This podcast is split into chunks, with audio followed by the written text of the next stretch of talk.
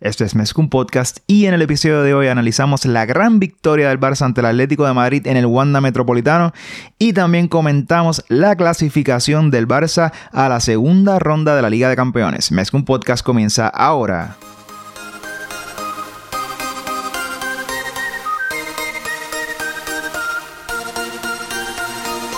Kevin Roland, contigo empezó todo. Som el millor club del món, diguin el que diguin. Vinga Catalunya! Apreteu-vos els cinc cinturons, que ens ho passarem bé.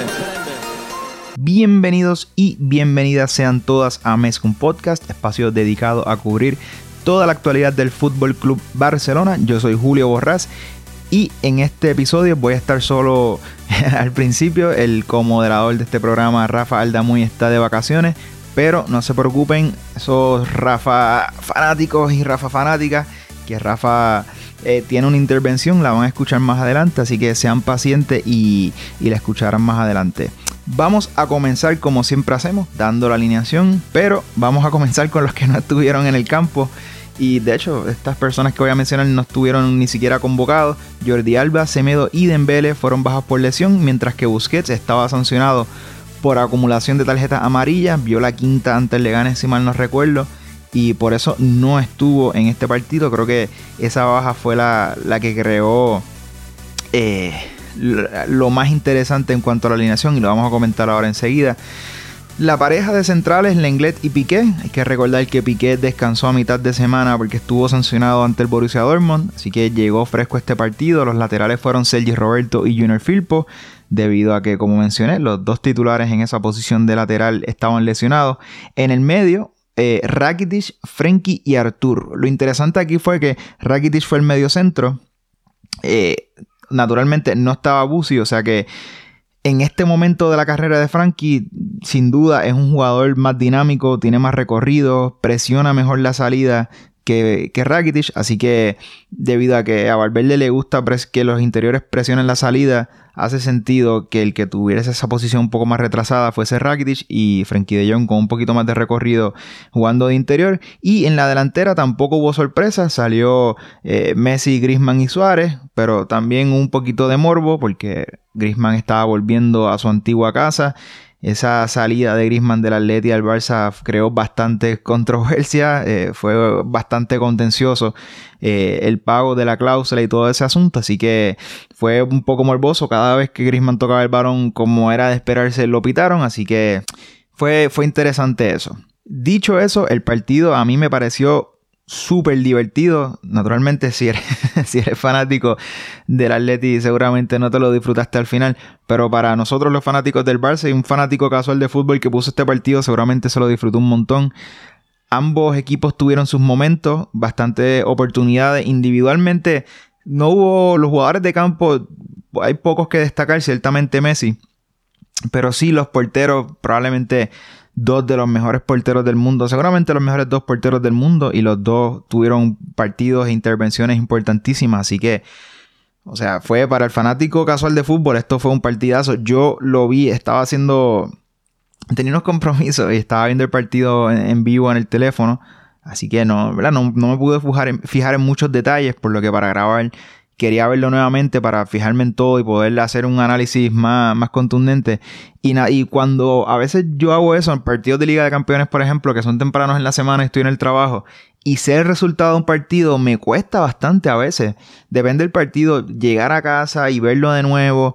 Pero este partido, o sea, lo vi dos veces y las dos veces me lo disfruté un montón.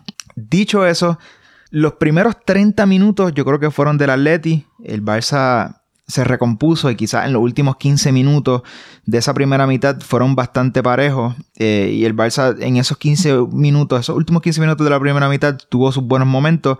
Eh, sin embargo, el partido llegó al descanso 0-0 y eso 100% de gracias a Ter Stegen, quien tuvo unas intervenciones cruciales.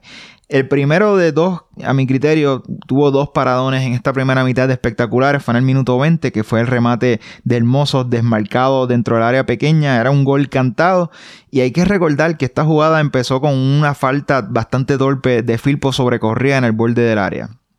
En el minuto 40, otro paradón de Ter Stegen fue un tiro de esquina que Morata remató picadito con bastante veneno y Ter Stegen la sacó espectacular, una parada de reflejos porque Morata realmente estaba bastante cerca de la portería. Sin embargo, hay que Ter Stegen jugó bien seguro con los pies, dando la salida al balón. Es un jugador que tiene el pecho bastante frío y, usualmente no hablamos de Ter Stegen dándole salida al balón. Sin embargo, en este partido tuvo dos detalles en la salida y por poco nos cuestan bastante. En el minuto 25 le hizo un pase al Tour, al Tour no pudo proteger el balón, la perdió y esa jugada terminó con Herrera rematando desviado. Pero Herrera creo que en esa oportunidad tenía la posibilidad de, pasar el balón y pudo haber sido una jugada de gol. O sea, era una jugada bien peligrosa. Luego en el minuto 32, Ter Stegen, otro pase comprometedor, esta vez a Rakitic, quien también la perdió y terminó en un remate. En, en, ese otro pase no recuerdo quién fue el que remató, pero el balón terminó desviado a un tiro de esquina y un tiro de esquina ante el Atleti te puede salir caro. Así que dos jugaditas de Ter Stegen dándole salida al balón que estuvieron ahí un poquito dudosas. El Atleti eh, dejó al Barça con vida y eso siempre te cuesta, y más con un equipo con los delanteros que tiene el Barça. Pero el Barça tuvo solamente dos oportunidades en la primera mitad. Yo creo que en el minuto 26 fue la primera vez que, que exigimos a Black, que fue un robo de Messi y Herrera.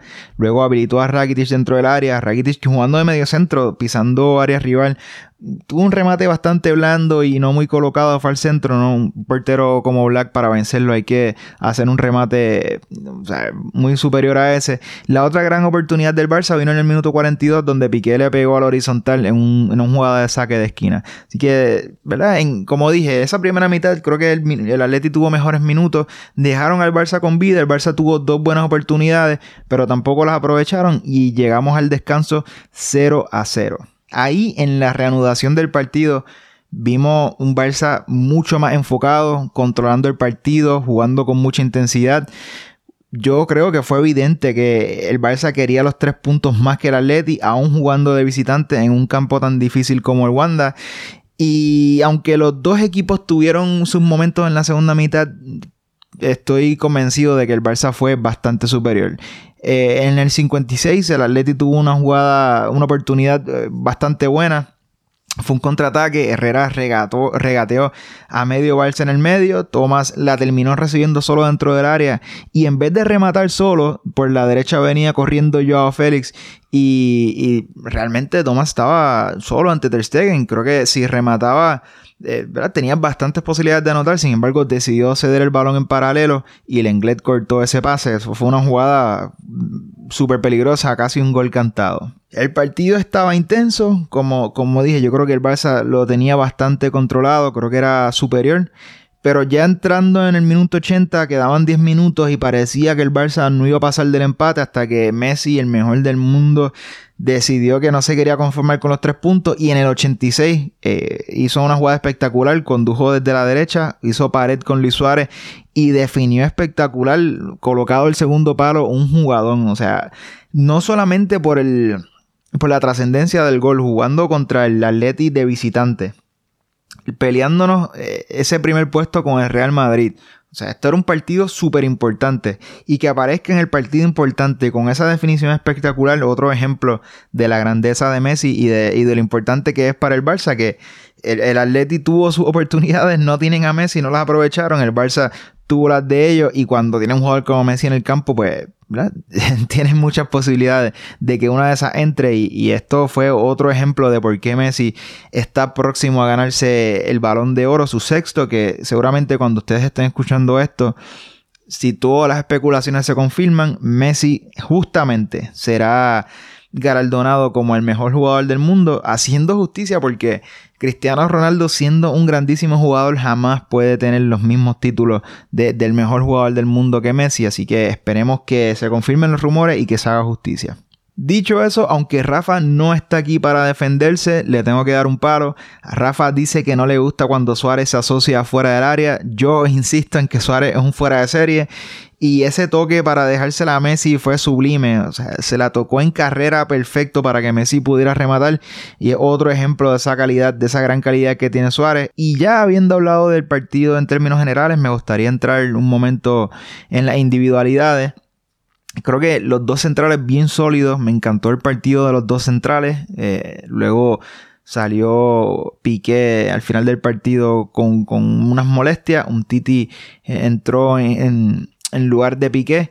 Y mano, me ilusiona un montón que tenemos dos grandes centrales titulares en Piqué y en Lenglet. Y cuando se lesiona Piqué, entra un Titi que también es un gran central que viene cogiendo un poco más de ritmo, que estuvo muy bien ante el Dortmund. Así que me ilusiona bastante la solidez defensiva en cuanto a las individualidades, en cuanto a las personas que tenemos para ocupar esos dos puestos de central. Creo que está bastante bien cubierto. En una nota negativa, Filpo nuevamente cometió dos faltas bastante torpes y las dos faltas torpes e inocentes le permitieron al Atleti eh, jugadas a balón parado peligrosas. Cuando estás jugando contra el Atleti que vive de esos detallitos de, castigarte en una jugada a balón parado y de, que te equivoques, pues Filpo le dio dos razones al Atleti para creer que, que podían anotarnos. Así que nuevamente me reitero en que no tiene nivel eh, Barça ni siquiera para suplente.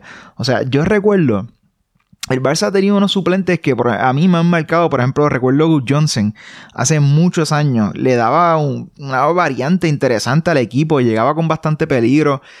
El mismo Keita era bien polivalente, te podía jugar de medio centro, te podía jugar, de interior. Cuando Keita jugaba de interior, el equipo era bien diferente a cuando jugaba Iniesta.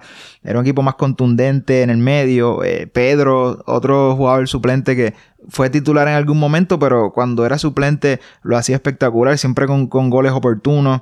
Yo creo que para tú jugar en el Barça, aunque tú no seas titular, tú tienes que darle algo al equipo, tienes que sumar.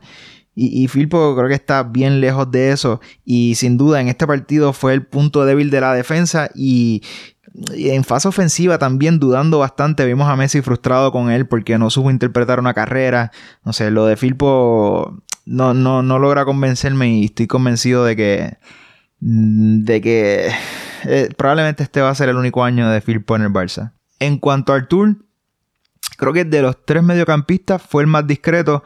Eh, por Twitter nos escribió Frank y nos dijo lo siguiente. Podrán decir lo que quieran, pero hoy por hoy el Rey Arturo ha sido más determinante que Artur. Y yo estoy de acuerdo. yo no, a mí no me encanta Arturo Vidal. Y, y, yo no sé si yo prefiero ver en el campo a Arturo Vidal sobre Artur. Pero sin duda que en este partido Artur fue bastante discreto en un partido donde el mediocampo es bien importante, ya que el Atleti mete tantos hombres en el medio, pues era importante tener control del medio y creo que Artur me hubiese gustado verlo participar un poco más. Dicho eso, eh, ya creo que podemos pasar a la intervención de Rafa, donde nos va a dar sus comentarios sobre este gran partido y también terminamos con la Liga de Campeones. Rafa. Di, di, dímelo, Juli. Oh, un saludito a todos y a todas las que nos escuchan. Acá les habla Rafael Lamón y estoy desde Puerto Rico. Vine acá una visita un poco relámpago durante Acción de Gracias, así que eh, pues el podcast va a ser un poquito diferente para mí y, quiero ir de, hacia atrás hacia adelante porque me es más fácil y luego estar confundiendo, etcétera. Ter Stegen, qué decir de Ter Stegen, obviamente es el mejor portero del mundo e hizo dos o tres paradones providenciales increíbles que ayudaron al Barça a llegar a los minutos finales con el partido 0-0 y tener todavía opción de ganar. En defensa de 4. El Firpo para mí fue el más flojo de la defensa sin duda alguna, especialmente en la primera mitad, donde se vio superado, eh, por ende cometió faltas totalmente innecesarias y peligrosas que llevaron a, a jugar a balón parado el Atlético de Madrid, que luego llevaron a, a eh, a peligro de clarísimo, clarísimo, clarísimo del, del Atleti, que luego Ter Stegen tuvo que apagar el fuego. Eh, hubo la jugada también donde él por poco anota un autogol. En esa jugada también tengo que darle un poquito de culpa al Englet porque no recuerdo quién fue, pero el Englet perdió la marca y ese jugador del Atlético fue el que sacó el centro.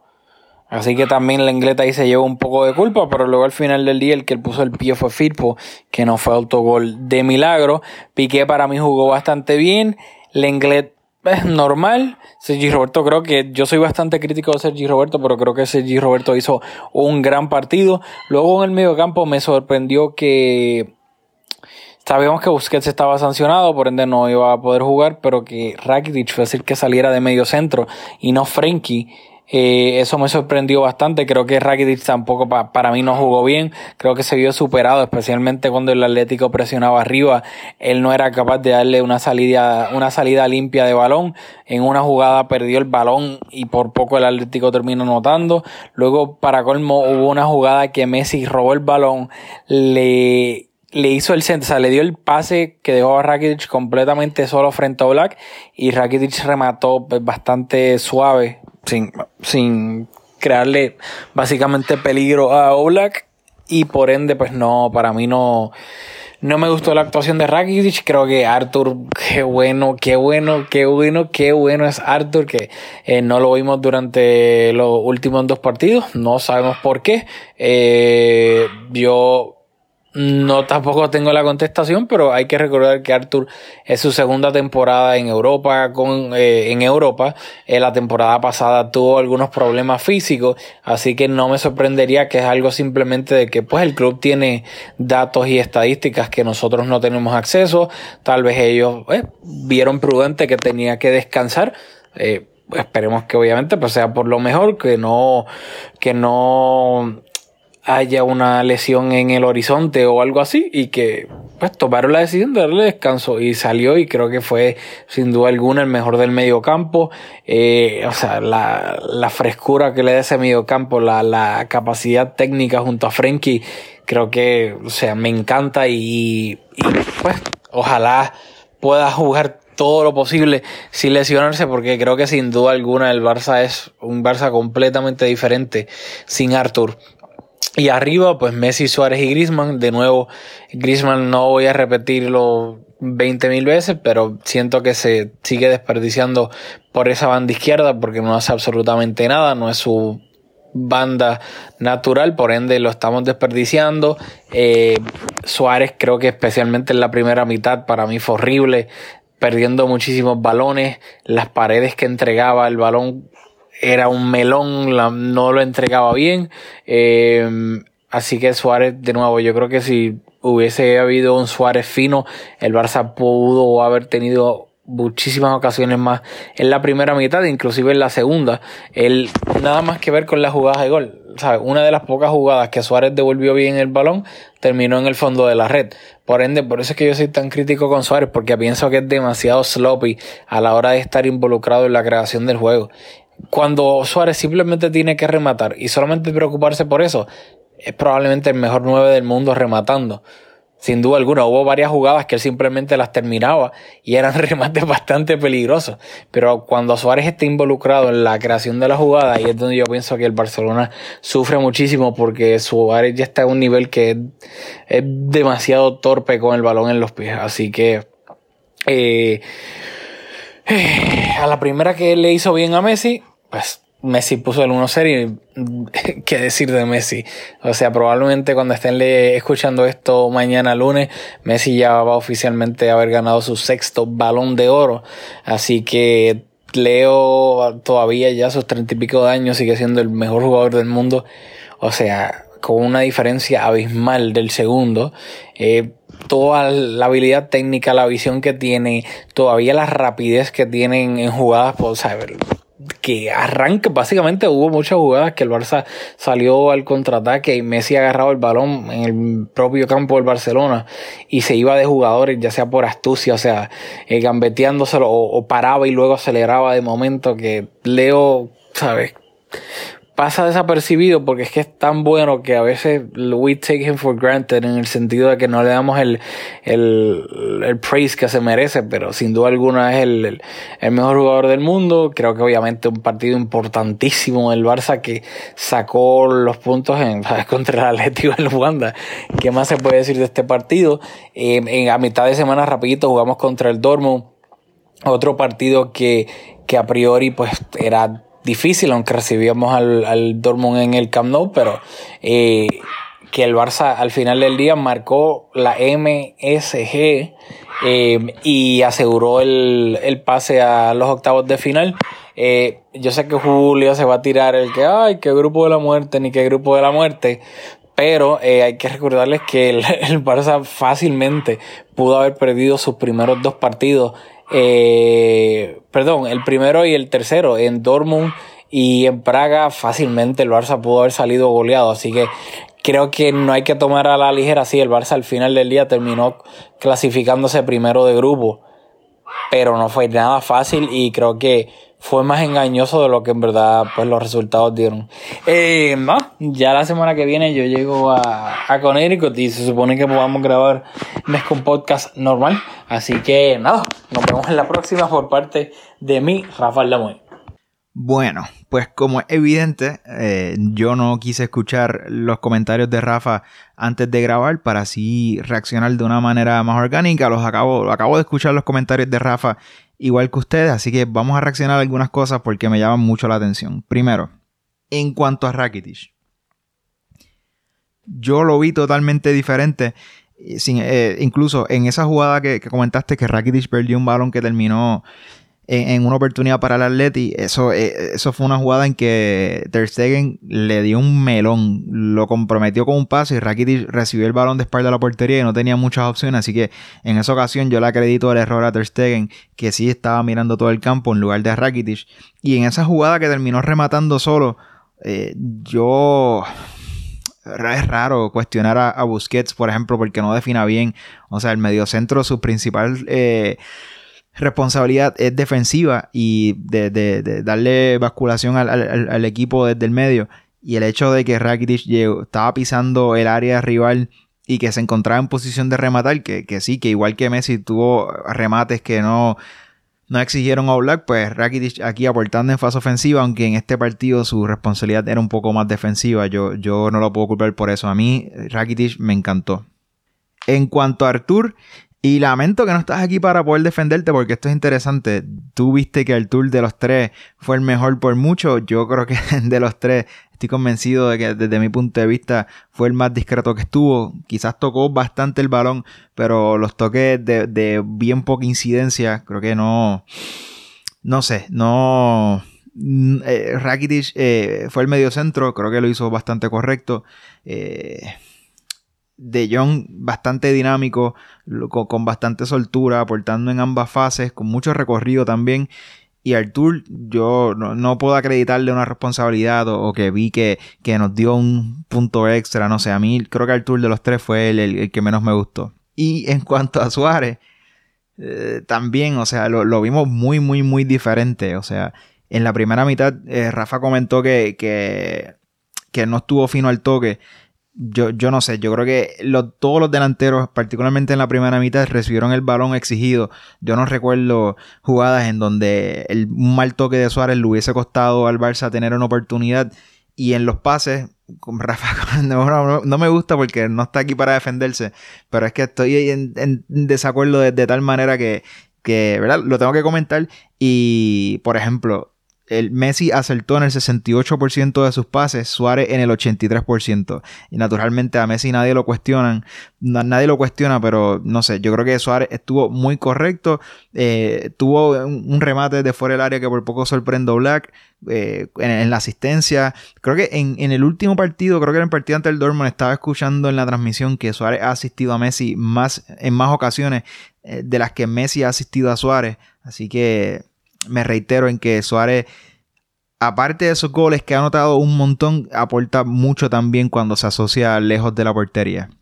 Así que, dicho eso, mi último comentario va a ser sobre la Liga de Campeones, en la que nuevamente Rafa anticipaba que este iba a ser el grupo de la muerte. A mí no me parece un grupo tan exigente. Y el tiempo creo que me ha dado la razón. Y por lo siguiente, aunque los primeros dos partidos, sin duda, el Barça tuvo suerte de, de no haberlos perdido pero a falta de una jornada ya estamos clasificados y no solo eso, estamos clasificados primeros de grupo, que es importante porque nos puede tocar un melón en la segunda ronda.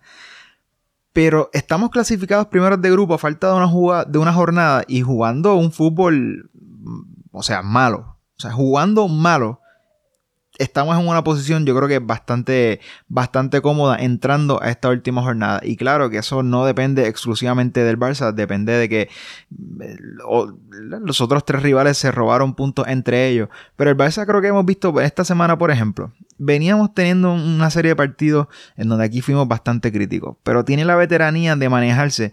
Y en esta semana, donde se iba a jugar contra el Dortmund, un partido bastante importante, y contra Atleti, un partido súper importante, en los dos creo que fuimos superiores y en los dos conseguimos el resultado. O sea que creo que es un equipo suficientemente veterano como para, para, manejarse en el grupo, manejarse en la liga.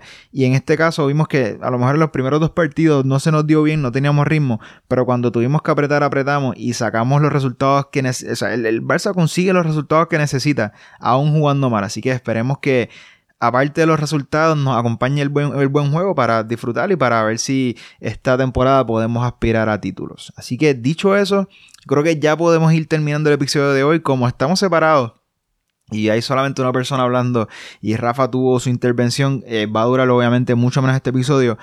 Me encantaría si nos pudieran escribir por inbox o, o, de cualquier manera que crean conveniente si les gusta más que estemos entre los 15, 20, 25 minutos o si les gusta un poquito más long form, si 45, 50, una hora les gusta más. Me encantaría saber su opinión en respecto a, la longitud de, de, los episodios. Así que, por favor, escríbanos para eso y para cualquier otra cosa. Y nada, nos vemos en el próximo episodio de Mezcum Podcast.